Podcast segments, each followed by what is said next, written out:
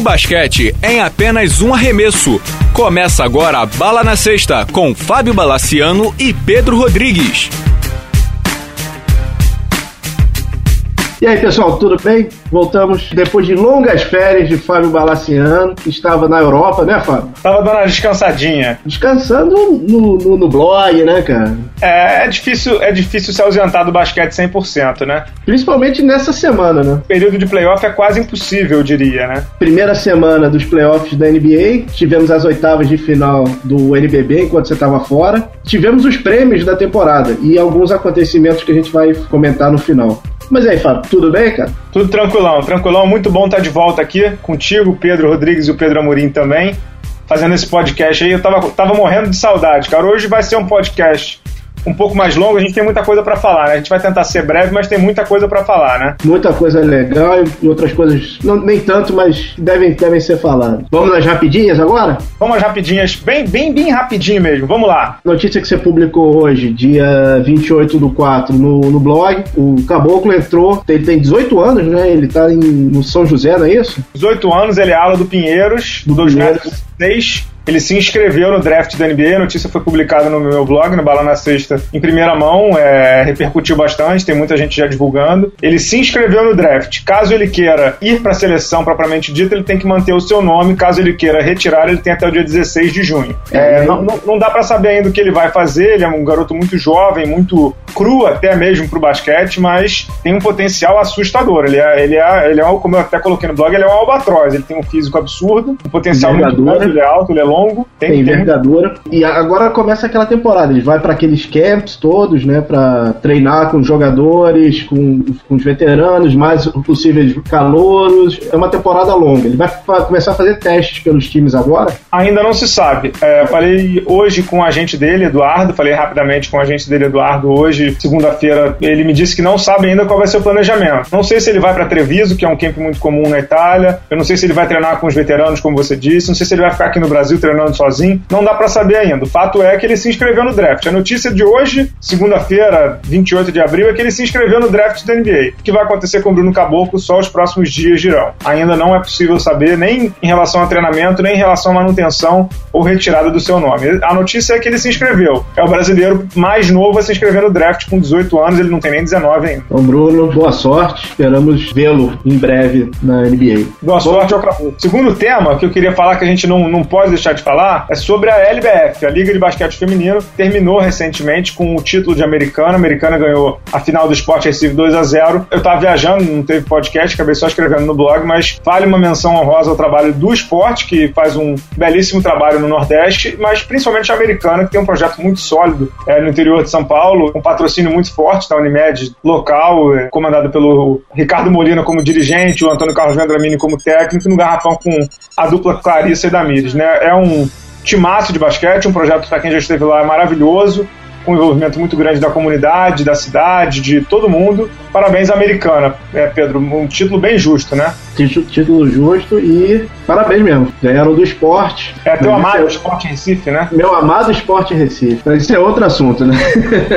pois é. E aí, antes da gente entrar na NBA, que é o famoso creme de la creme, né? O filé mignon, é, vale a pena a gente mencionar aqui o NBB, né? Tem quatro séries de, de quartas de final, dois times mantêm o mando de quadra. Limeira vence Mogi por 2 a 0 e Paulistano vence Franca por 1 a 0 São os dois times de melhor campanha que mantiveram o mando de quadra. Nas outras duas séries, houve inversão do mando de quadra uma com uma inversão pequena. Bauru veio ao Rio de Janeiro, ganhou uma e perdeu uma do Flamengo. Então essa série está 1 a 1 O Flamengo, que é o time de melhor campanha do NBB, vai ter que ir ao Bauru, no interior de São Paulo, e vencer pelo menos uma para levar a série para o quinto jogo. Se vencer as duas, classifica. Se perder as duas, está fora. Mas a grande surpresa para mim é Brasília. Brasília, que é um time que tricampeão do NBB, perdeu as duas em casa para São José. E nessa segunda-feira, com uma atuação histórica, dominicano Manny Quesada. Ele fez simplesmente 50, 50 dos 95 pontos de São José contra Brasília na vitória. Ou seja, o cara mitou, como diz o outro.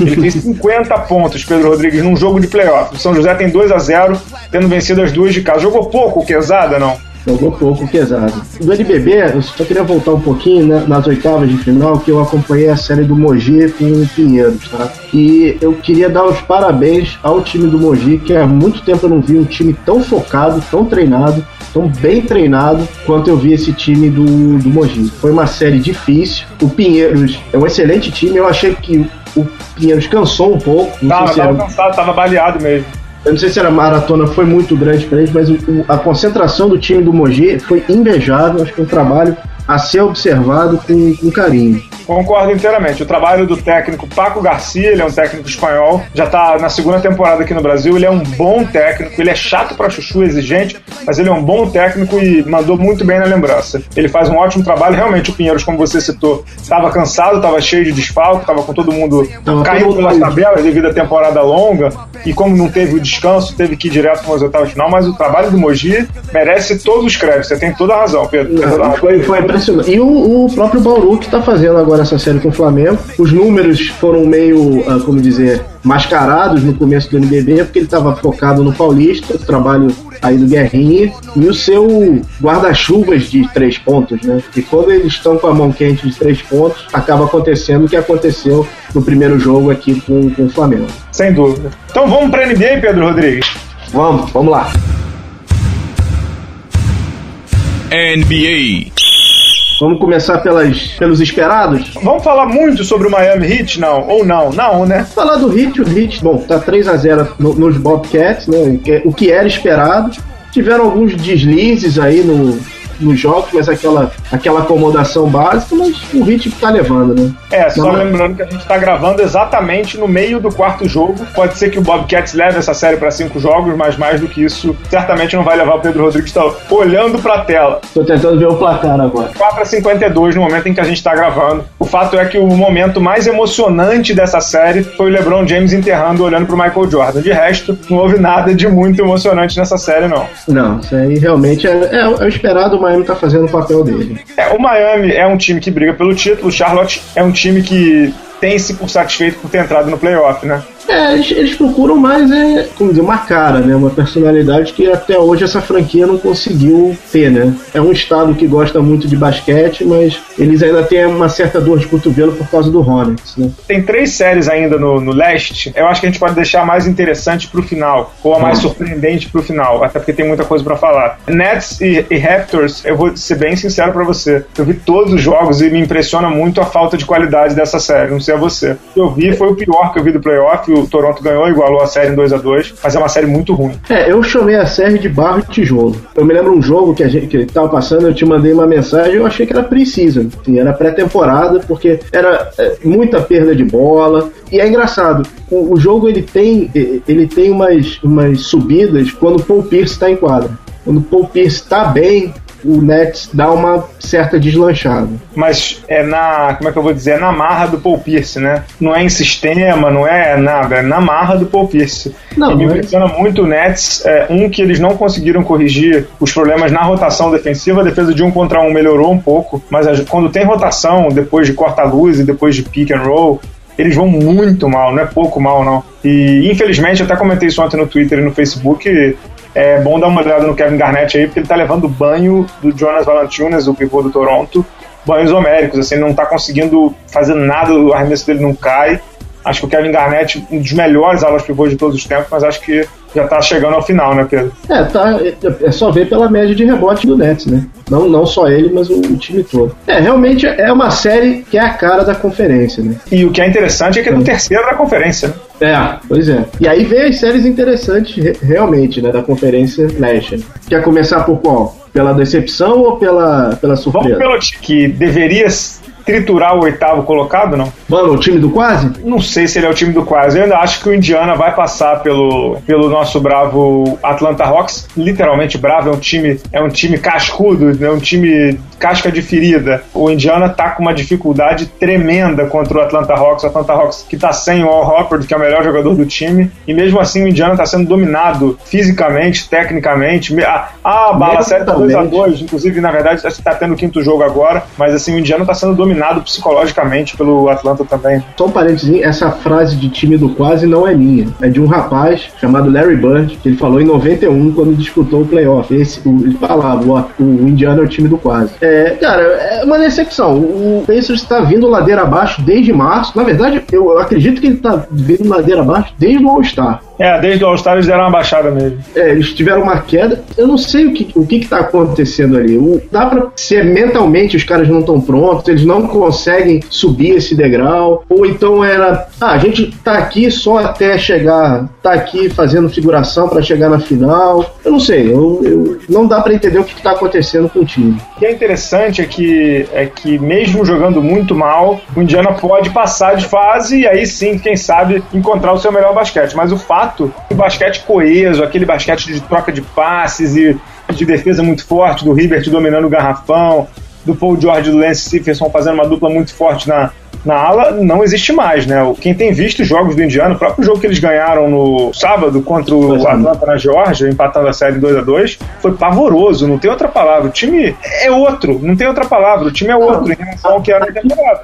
Aquele time com, com pegada que jogou com o Hit em março não apareceu ainda no playoff. Pode ser que apareça, né, Pedro? A gente até ah. torce para aparecer, mas assim, é, não apareceu ainda. É um fato, não apareceu ainda. O Indiana, para mim, é o grande mistério da pós-temporada. Na minha opinião, é o grande mistério. É, grande interrogação, né? Vamos, é, vamos, vamos passar para outra série que é a mais encardida. É, a outra série tem uma coisa legal, principalmente pro basquete brasileiro, é que depois de muito tempo, o nosso maybe, maybe né, Hilário, o Nenê, Nenê que depois de muito tempo tá saudável, tá jogando com o vencedor do defensor do ano e jogando bem. Quem é o defensor do ano é o Joaquim Noah. Acertando, gabaritamos essa, hein? É. E o John Wall finalmente está jogando como um, uma escolha número um do draft, né? É, o Washington tem 3 a 1 na série, pode fechá-la amanhã ou no próximo jogo em casa. Tem jogado a série muito bem, tem causado problemas na defesa do Chicago, que é ótima desde o início da série. Poderia ter levado facilmente, inclusive no terceiro jogo, quando o Nenê foi expulso, na minha opinião, injustamente. Se deveria ter uma expulsão, ele deveria ser da dupla Butler e Nenê, e não só do Nenê. Quanto mais a suspensão, achei que foi um exagero absurdo. Não é pra ser brasileiro, não, até porque a gente não tem isso, né?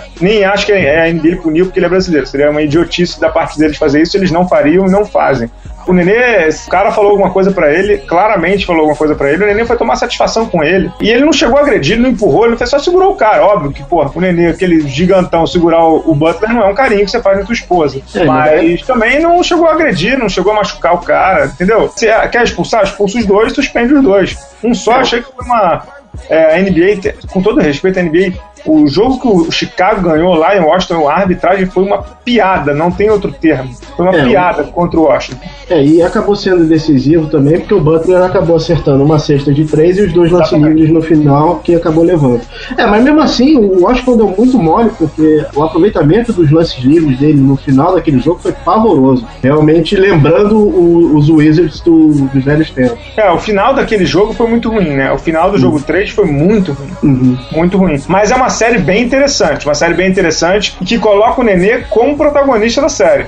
O Nenê é. foi, foi fundamental nos dois primeiros jogos, que o Wizards ganhou lá em Chicago. Tava jogando bem no terceiro e foi expulso, ou seja, acabou tendo um papel de protagonismo muito grande. No quarto jogo, ele suspenso, a, o Washington Wizards distribuiu camisas 42 para a torcida, né? Como se o Nenê estivesse uhum. jogando fora de quadra. É, o Nenê tem um papel de protagonista nesse time do, do Washington. Ele é o líder do time e a gente aqui fica falando mal do Nenê o tempo inteiro, o tempo inteiro. Ele tem seus motivos, óbvio, merece críticas em alguns momentos, mas é, o cara lá nos Estados Unidos ele é muito respeitado, muito respeitado. Ele é protagonista de uma série de playoff contra o Chicago Bulls, só isso. É, isso aí é outro assunto que eu acho que a gente deve tocar com calma, mas é, realmente é, é, o Nenê, de novo, está saudável, longe de lesão, isso ajuda bastante, ajudou bastante ele. E ele ele tá levando o time nas costas, né? Ele acabou com os rebotes do, do Bulls, né? E acabou com o jogo de passes também, né? O Noah uhum. não consegue passar porque o Nenê tem o braço de 250 metros, o, o Noah não consegue passar, né? Só em relação a essa série, uma coisinha que eu não posso deixar de passar, que como o Dan Levy tá arremessando. Sim, sim. Muito bem, acho como nunca, né? É impressionante. Qualquer ponto da quadra, ele tá arremessando e arremessando bem. É, ele tá arremessando como nunca arremessou na NBA, né? Vamos é pro Oeste? Vamos pro Oeste. Vamos pro Oeste. Tem a série mais divertida que eu não tô conseguindo ver é Rockets e Blazers, porque os jogos são sempre muito tarde. Uhum. O Portland tem 3x1 e nessa série tem um protagonista que se chama Lamarcus Aldridge. O cara é um fenômeno, ele é craque de bola, Pedro Rodrigues. Você viu o que ele tem feito, né? Ele é futuro do ala pivô, cara. É isso mesmo. Ele é impressionante. Ele, ele dribla bem, ele arremessa bem, ele passa bem, ele. Joga de consegue... costas pra sexta, dá grana post-up, ele faz tudo. Ele, ele é impressionante. Ele é o o ala pivô do, do século XXI. É impressionante. É, é, é impressionante. É impressionante. O jogo do cara é fluido, é, é, dá gosto de ver. O que eu acho interessante nessa série do Portland é que eu acho que o Portland tá com muito mais controle do que o próprio Houston. Apesar do Houston ter mais veteranos, ter o Kevin McHale, que tem, tem experiência em ganhar campeonatos, eu acho que o, o time do Portland tá muito mais centrado na série. É, e agora tem 3 a 1 ou seja, colocou já o Houston contra a parede, vai ter um jogo. Se não matar no Texas, vai ter um jogo para matar em Oregon, onde a torcida faz muita diferença. Tem poucos ginásios na NBA que fazem a diferença. É. Um deles é, o, é o, o, ginásio do Portland, o Rose Garden, é isso? Rose Garden, é, é isso. Faz muita diferença desde a década de 90, quando o Chicago jogava lá era um barulho absurdo e a torcida empolga muito. Inclusive, até fazer uma menção importante, é, nessa segunda-feira faleceu o técnico campeão pelo Portland, Jack Ramsey. É, era um dos caras que, quem lê basquete, quem acompanha basquete, um dos caras mais maneiros, todo mundo elogia. Faleceu nessa segunda-feira aos 89 anos, foi campeão com o Portland na década de 70. É nesse mesmo ginásio aí, no Rose Garden, onde o Portland joga atualmente. É, agora, Pedro, tem duas séries aí que você falou comigo antes do programa, hum. que é verdade mesmo. São duas clínicas de basquete, né? Thunder e Grizzlies, Spurs e Mavericks. As duas hum. em 2 a 2 no momento em que gravamos, né? O, nessa segunda-feira vai ter Spurs e Dallas, mas assim, a série para mim de Spurs e Dallas é a melhor série desse começo de playoff. De mais bem jogada, de estratégia, de disputa, de variações. O jogo de sábado com a bola do Vince Carter no final foi, para mim, a, a, essência do basquete em termos de jogo coletivo e de emoção e de tudo. É, e a outra, para mim, é a série do embate físico mesmo e do domínio que a defesa do Memphis tenta causar e tenta, como é que eu vou dizer, frustrar o Oklahoma, que fica frustrado principalmente com Westbrook, né, Pedro? Fica, fica. É, vamos vamos pro, pro Spurs e Mavis primeiro? Vamos. O que eu achei impressionante no Mavis foi a velocidade que eles adaptaram do primeiro para o segundo jogo. Eles tomaram uma, pia, uma piaba no primeiro jogo. No final do primeiro jogo, eles dominaram é, o mas no final não. No final ele acabou desembaraçando.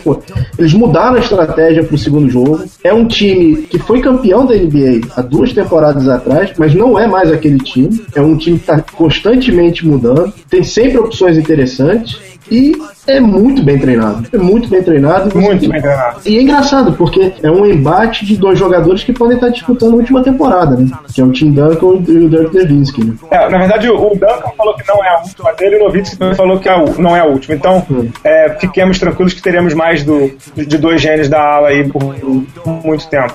O que eu acho interessante do Dallas é que, é que o Carlisle percebeu o óbvio muito rápido. Nessa série contra o Spurs, o Dallenberg que para mim é um jogador super estimado na NBA, ele não vai funcionar. O Dallas é muito bom contra o Spurs. Não tô dizendo que o Dallas só é bom assim, mas contra esse Spurs, o Dallas é muito bom quando ele abre a quadra. E ele consegue pegar rebote com o Brandon Wright, ele consegue pegar rebote com o Sean Marion, ele consegue pegar rebote com o Devon Blair, mas o Dallas não funciona, porque uhum. ele não castiga a defesa no, com, com arremesso, ele não tá rápido o suficiente para conter as infiltrações do Tony Parker. Ele só é bom para pegar rebote, mas assim, o Spurs tira ele de perto da sexta. Então, porque o, o Thiago tá fazendo bloqueio lá em cima. Então no, o Dallenberg é quase é supérfluo nessa série. Apesar de ter jogado bem o jogo 3, o jogo lá que fez 2x1. Um, mas ele, o, o Carlisle percebeu que com ele em quadra não tem chance. Não é que não tem chance, não vai ganhar. Então tem que tirar ele um pouco e dosando. É um, dose homeopática de Dallenberg. E correr, uhum. correr, correr ao máximo. Aí ele bota o Devin Harris, que é um tratorzinho, né? Ele vai jogando uhum. muito bem com o Spurs. O Carlisle, pra mim, os ajustes que ele fez, por enquanto, foram melhores que o do Popovich. Óbvio que o Popovich vai fazer alguma coisa, né? É, o Popovich, que por acaso foi eleito o técnico da, da, da temporada regular. É, erramos essa, mas tudo bem. É, é uma série imprevisível. Realmente, a, a sexta do Vince Carter foi, foi espetacular, foi impressionante. É, essa é aquela série que se tiver 14 jogos, vai para 14, se tiver 20, vai para 20 jogos. Que ninguém é, reclama, né? Ninguém reclama. É muito, pô, é sensacional. E, é, essa daí vai para as melhores séries da história. Ah, assim como... essa série já entrou naquela Classic, né? É. Assim como o Thunder e o Memphis, que é inacreditável que o, o tanto o Mavs quanto o Memphis sejam o oitavo e sétimo colocado de conferência. É verdade. É impressionante. O, o, Memphis é, é um time todo certinho. É, ele não tem muito, ele não tem uma, uma segunda unidade assim. É, não, tem, não tem, ele só tem aquilo ali, mas contrataram o Mike Miller, o Mike Miller é, é o Mike Miller, né, não é um jogadoraço. E o Oklahoma é, é impressionante. O Westbrook, ele, é, é, ele é uma coisa inexplicável, aquele cara. Tá difícil defender o Westbrook, né? É. E o Duran, aquele arremesso que ele, ele fez no segundo jogo, é realmente é, é para estudar aquilo ali, entendeu? É, é, impressionante. Aquilo ali é uma. Quem gosta de basquete, mesmo quem não gosta, tem, tem que assistir aquilo ali. É, essa série para mim é a série do. É a série do. Como é que eu vou dizer? O Memphis é tipo o Mourinho, né? Comparando com o futebol, o Memphis é o Mourinho tentando evitar qualquer coisa do Oklahoma. O Ron Artest escreve muita bobagem no Twitter. mas ele escreveu um negócio certo, que ele disse que o Memphis está a um jogador de ser campeão da NBA. E eu concordo inteiramente com ele, porque assim, o Memphis tem defesa, o Memphis tem pivô, o Memphis tem armador, o Memphis só não tem um pontuador uhum. confiável de fora daquele cara que. O, Mike Conley tá chutando 2 em 20 de 3 pontos nessa série. E é o cara que normalmente dos titulares vem para chutar, né? O outro é o Tony Allen, quer dizer, na verdade agora tá jogando com o Courtney Lee, mas é muito difícil pro Memphis ir longe em playoff, porque o basquete também é equilíbrio, né? Uhum. É, mas o interessante é que o Memphis está dominando o Oklahoma, ou estava dominando o Oklahoma, na defesa, pegando na defesa. E o Westbrook quer bater de frente com a defesa do Memphis. Com todo respeito, ele vai bater de frente e vai voltar. E contra essa defesa, ninguém entra assim tão fácil, né? É uma defesa surreal, de forte, de bem posicionada, de bem armada, e com o Mark Gasol, que é um baita defensor ali no meio, né? É, eu queria, assim, quem gosta de, de basquete jogado embaixo da cesta, para quem tá começando a jogar e pivô, veja o, o, jogo de pés do Zach Randall. É, do gordinho. É, é impressionante. Ele não, não pula, ele não pula, ele não tem habilidade para isso, mas o jogo dele debaixo da cesta é comparável ao do Kevin McHale, cara. É, é, é, sensacional. Essa série dá, dá vontade de ter a outra, que podia ter 14, 15 jogos, que não teria diferença. Né? Sim, né, cara? Essas, a NBA tinha que botar séries do leste melhor de 3, que ninguém ligava, e séries do oeste melhor de 19, né? É. ninguém ligava. Cara, para fechar, a gente deveria falar da série taticamente, tecnicamente, e qualquer outro mente entre Golden State Warriors e Clippers. Mas não dá para falar dessa série porque a série saiu da quadra, saiu da esfera esportiva e tá na esfera já policial, né? Por é. conta, né, Pedro Rodrigues, do nosso grande, do nosso querido, do monstro chamado Donald Sterling. Você quer falar um pouquinho, não? Infelizmente vamos sair agora das, cinco linhas e falar do, do que aconteceu, né? Vazou no sábado, através de um site de fofoca chamado TMZ, um site americano, um áudio que supostamente é do dono do Clippers fazendo comentários, comentários racistas. Quem passou o tape foi uma ex-funcionária dele, uma ex-namorada, alguma coisa assim, parece, que estava chantageando ele. Independente disso, já a, a, caixa de Pandora já realmente está aberta. Existem diversos casos de, de, de preconceito desse senhor, o Byron Davis. É, só para só deixar claro para quem está ouvindo pela primeira vez, é, o áudio está aí no, no YouTube, está no, no, site do TMZ e tal. Donald Sterling falou para cidadã que é negra e mexicana, ou seja, ela é latina e negra, que não queria que ela levasse para os jogos do Clippers o seu time negros, que ele não queria ver negros no time. É, Nem isso... Magic Johnson, que se, se, é. se ela uma foto com ele. Enfim, é, o cara é um completo acelerado, ele é um alucinado, ele não gosta de basquete, ele é um homem de negócios, tá, trabalha no mercado imobiliário dos Estados Unidos lá, tem uma fortuna de 2 bilhões de dólares, ou seja, um bilionário, e comprou a franquia Clippers por 30 milhões, 30 anos atrás, hoje ela já vale 500 milhões, ou seja, ele vai ficar mais rico ainda, mas o dinheiro ainda não compra inteligência, não compra sabedoria, não compra equilíbrio. E é, isso ele, o Sterling não vai ter nunca, porque não é a primeira vez que vaza que vazam notícias racistas sobre ele, é a primeira vez que vaza um áudio. Ele já foi processado em 2006 com, com denúncias de racismo na sua empresa em 2009, ele foi processado pelo Elgin Baylor. Segundo o Baylor, disse que o Sterling disse a ele que ele era um velho negro é, e por isso ele estava sendo mandado embora. E o Byron Davis, que jogou no Clippers muito tempo, disse que o Sterling sentava na beira da quadra e ficava falando ofensas racistas para todos os jogadores do Clippers, como tipo, seu negro de merda, por que você não acertou essa cesta e tal. O problema é que o Byron Davis é meio doido, ninguém levava ele tão a sério, né? Mas o fato é que o Sterling tá encalacrado, tá todo mundo criticando ele. O Michael Jordan é o maior nome do basquete de todos os tempos e hoje dono do Charlotte é, que isso é inadmissível e é a primeira batata quente pro, pro nosso querido Adam Silver, o novo comissário. David Stern teve a oportunidade de banir esse débil mental da NBA, não o fez. Em 2006 e 2009 não tirou a franquia dele, não suspendeu, não fez nada. O David Stern é, é um ser político, o, talvez o ser mais político que a NBA poderia ter tido, o que trouxe muitas qualidades e muitas vantagens para ela. E não só isso, como o David Stern, além de ter não tê-lo suspendido, não tê-lo feito vender a franquia, anos depois deu o Chris Paul de lambuja pro Clippers quando o Lakers tinha trocado, né? O David Stern vetou Uhum. deu pro Clippers, né? O Chris Paul, que é um negro, o melhor jogador da franquia do Sterling é um negro. É um negro bonitão, Chris Paul, que joga muita bola. E presidente da Associação de Jogadores. Pior ainda, né? Mexeu com, mexeu com quem tá quieto, mexeu com o cara errado, né, Pedro? É, o, cara, assim, é, não tem o que dizer né, em relação a, esse, a, a isso. É triste, porque é, é, o fim desse time do Clippers, assim como todos os times do Clippers que bons times do Clippers que se formaram é, durante esse, esse, esse, ano todo. Eu andei dando uma lida. A maioria dos prêmios do Clippers são prêmios individuais, nunca são pela franquia. É sempre jogador mais é, que mais evoluiu. Eles têm duas conferências, dois campeonatos de conferência. E o Clippers foi comprado em 82 pelo senhor, pelo senhor Sterling. É triste, é, mas Lembrando o seguinte. É, a gente só espera que a, que a NBA puna o Sterling de uma maneira bem rigorosa. Não é dinheiro, porque esse cara não vai fazer diferença de dinheiro, mas que faça alguma coisa para ele sair do basquete. Ele tem que sair do basquete, ele não é do basquete, a gente ama basquete. É, esse cara não ama basquete, ele ama o dinheiro dele e, e é um racista. Esse cara, alguém colocou isso no Facebook do Bala na Sexta. Esse cara tem que estar na cadeia, não tem outro lugar para ele. É, racismo é, é, é prisão. É, não tem outro, outro negócio.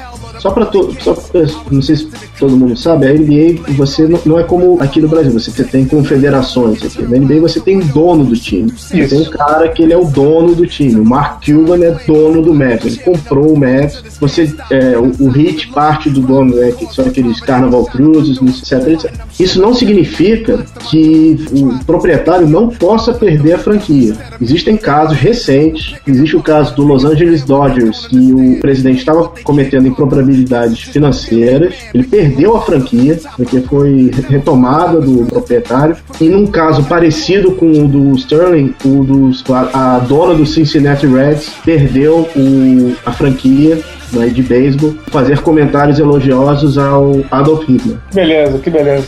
Para mim, que se o judeu ouvir isso, é maravilhoso. Eu não conheço essa cidadã, mas merece todo o meu desgosto e meu desejo eterno de que ela se foda, com todo respeito. é...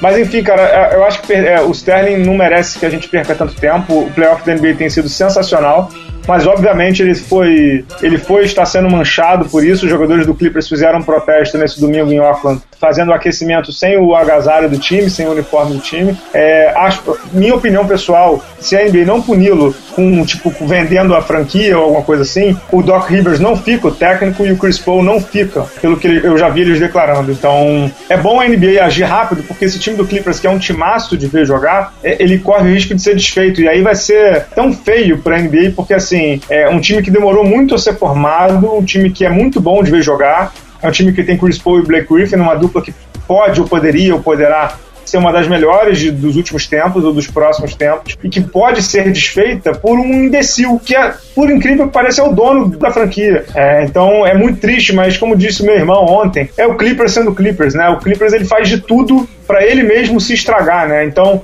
é a melhor temporada da franquia Clippers com 57 ou 58 vitórias. O time bem no playoff, pegando um Golden State que estava meio cambaleante. E o, e o dono fez questão de, beleza, vamos ferrar aqui minha franquia? Vamos. Ferrou, acabou. Não tem explicação, né?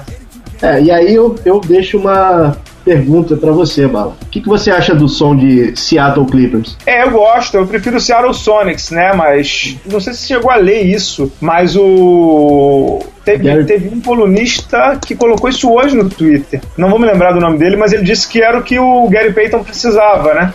É. Isso aí eu, eu tava pensando, porque eles querem ter a franquia de volta, não vão ter o Sonic, mas acho que Seattle Clippers acho que tá tranquilo, né? Qualquer coisa em Seattle tá tranquilo, é um povo que ama basquete. Bom ter de volta lá, né? É, mas é isso. Tem mais alguma coisa para comentar de NBA, Pedro? Ah, Eu acho que não. Eu acho que, acho que a gente pode encerrar só fazendo a homenagem. Vamos encerrar Também. em alto nível, né? Deixa o Sterling pra lá, que ele não merece. É, é assim, nos teclados aqui em homenagem ao Sterling, esse imbecil. Nada de só... racismo, que não vale nada. Tá aí o Daniel Alves dando uma amostra belíssima de como se combatem esses débeis mentais, né? É, só, só passando pro nosso último assunto. Isso. É, o Bala é um pouco mais jovem que eu, eu tenho 40 anos. Na década de 80, você realmente não tinha a quantidade de informação, acesso que você tem hoje. TV a cabo, esquece. Você tinha sete canais na televisão. Você tinha que ver aquele, aquilo ali e não tinha, não tinha cobertura é, em jornal, não existia. Em 1987, a Bandeirantes passou a transmitir o All-Star Game. Era ainda em, em, VT da NBA. E quem trouxe isso para o Brasil foi o Luciano do Vale. Ele carregou a bandeira da NBA sozinho desde 87, primeiro com o All-Star. Depois ele conseguiu fazer a transmissão do primeiro campeonato do Michael Jordan, final de 91, com o John Paxson. Ele fez a, a final no fórum de Inglewood. Em Los Angeles. É, em Los Angeles. E desde então ele fez o acompanhamento né, do basquete. E também fez muito pelo nosso basquete nacional, principalmente pelo feminino. Sem dúvida. É... Eu queria deixar aqui a singela homenagem. Pra, pra, ele infelizmente faleceu, não vai conseguir narrar a Copa do Mundo, nem a Olimpíada, que ele tanto queria, mas um cara que conseguiu trazer NBA no Brasil, do Brasil, conseguiu botar o Pelé para jogar de novo, transformou o vôlei num esporte viável. O cara fez mais pelo esporte brasileiro do que muito governo e merece toda a nossa homenagem. Sem dúvida, sem dúvida alguma. Fico até emocionado, até porque eu vi muita. Estava viajando quando eu soube, foram duas mortes é, bem chocantes para mim, uma do, do Sandro Vale e outra do Gabriel Garcia Marques, obviamente, que do Gabriel Garcia Marques é. É outra é parte mais, do cérebro. É menos esportiva e mais literatura, né? Uhum. É, é outra parte Vale, quem ama basquete, quem ama basquete, começou a ver NBA pelo Luciano do Vale, com seus gritos, com seus berros, com a sua emoção com ele e com Álvaro José. É, Luciano do Vale narrou os títulos do Michael Jordan, narrou os títulos do, do Houston, mas mais do que isso, ele narrou também a época de ouro do basquete feminino brasileiro com Paula e Hortência. Ele narrou o título mundial de 94 com uma emoção que eu dificilmente verei de novo. Eu tinha 11 anos na época, eu me lembro que meu avô me acordou para ver semifinal e final, isso eu me lembro muito bem, era o Mundial da Austrália. O Brasil, o melhor jogo da história do basquete feminino brasileiro foi a semifinal Brasil e Estados Unidos. É a única derrota da Lisa Leslie, a melhor, uma das melhores pivôs de todos os tempos. A Lisa Leslie não pode ver a Hortência e a Paula pela frente. O Brasil ganhou daqueles Estados Unidos de forma avassaladora. E o Luciano do Vale narrou aquele jogo e depois narrou a final, Brasil e China. A gente vai encerrar o podcast com esse áudio do segundo final do Brasil e China, final do Mundial de 94. É, o Luciano do Vale foi um mito do, do, do, da narração esportiva, do esporte brasileiro. É, uma vez eu vi um bola da vez na ESPN Brasil com ele, ele falou que fazia TV a cabo na TV aberta, ou seja, o que as TVs a cabo fazem hoje com três, quatro canais, ele fazia na TV aberta, passar não só NBA como vôlei, futebol americano, o Maguila, depois o Popó, Mike, é, Tyson. Mike Tyson, depois a Fórmula Indy com Emerson Fittipaldi. Cada, cada brasileiro que gosta de esporte tem um momento que consegue é, lembrar do Luciano do Vale. Tem amigos meus que gostam de velocidade, lembram do Emerson Fittipaldi. Tem amigos meus que gostam de boxe, lembram do Maguila e do Tyson. Tem amigos meus que gostam de vôlei, que lembram do, dos campeonatos lá do, do Jornada das Estrelas. Quem gosta de basquete como a gente tem o, o NBA e o basquete feminino. Luciano do Vale, como você falou perfeitamente, o Luciano do Vale fez mais pelo esporte brasileiro do que muito dirigente. É, muito dirigente mesmo, cara é, narrava com emoção, narrava com coração e me parecia, nunca, não, não o conheci, nunca falei com ele, mas me parecia ser um cara muito carinhoso com as pessoas. As pessoas ninguém, se, é, ninguém se refere a Luciano Vale como mal, né? Não, não, não cheguei a ver depoimentos ruins que nesse momento também seria bizarro, né? Mas eu vi um depoimento muito legal do Galvão Bueno. Esse depoimento foi muito bacana. O Galvão Bueno no, no programa do Datena sobre o Luciano do Vale, ou seja, é, e o Galvão Bueno falando que foi muito lindo ter o, o Luciano do Vale como rival entre aspas, de audiência, porque os dois duelaram durante quase 30 anos. E acho que o que o Galvão falou foi muito lindo, foi bonito. O Luciano do Vale foi um mito da narração esportiva brasileira, mas mais do que isso, ele foi um mito do esporte brasileiro. É, que o esporte brasileiro o reverencie como ele merece. Porque foi um, um dos grandes, Pedro Rodrigues. Muito obrigado, Duval. Muito obrigado mesmo. Vamos fechar com, com os segundos finais do Brasil sendo campeão mundial em 1994. Eu termino esse podcast com os meus pelos completamente arrepiados, completamente emocionado, porque eu tinha 11 anos. Ele vai gritar aí para encerrar o podcast: Brasil campeão do mundo, e me arrisco a dizer que não só não, não veremos essa emoção de novo numa narração, como o Brasil ser campeão do mundo de basquete feminino vai ser muito difícil. Infelizmente, não teremos mais nem o Luciano, nem o time sendo campeão do mundo tão proximamente. Muito obrigado, Pedro Rodrigues, Pedro Amorim. Terminamos em baixa pela morte do Luciano do Vale, mas em alta com uma narração de alto nível. Até a próxima, pessoal. Sigam ah. Bala na Sexta em todas as suas mídias, aí vocês já a conhecem. Abraço, gente. É a final do Campeonato Mundial Brasil e China. Brasil à frente, Brasil à frente. Dongo Mei. Tempo solicitado pelo preparador de alguém aí. Vamos lá, Paula. Mais um pontinho, Paula. Olha a categoria da Paula. A categoria da Paula. A melhor jogadora do campeonato mundial. Hortência Cestinha. Mais Leila e Janete jogando muito. Ah, dois, um. Campeão do mundo! Campeão do mundo, Brasil! Vitória! Comemore, torcedor brasileiro! Somos campeões do mundo. E o Juarez vai falar diretamente de Sydney, trazendo a festa brasileira. Vamos lá, Juarez.